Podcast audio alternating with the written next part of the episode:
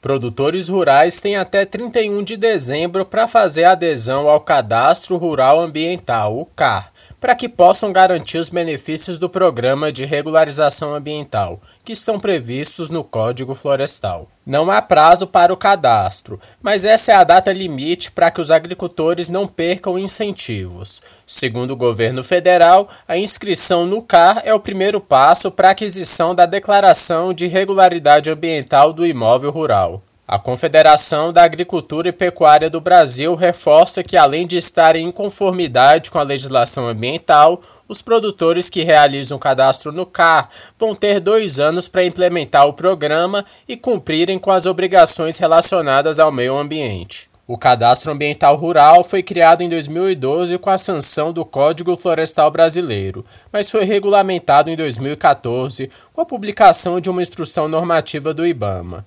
Para mais informações, acesse www.car.gov.br. Reportagem Paulo Oliveira.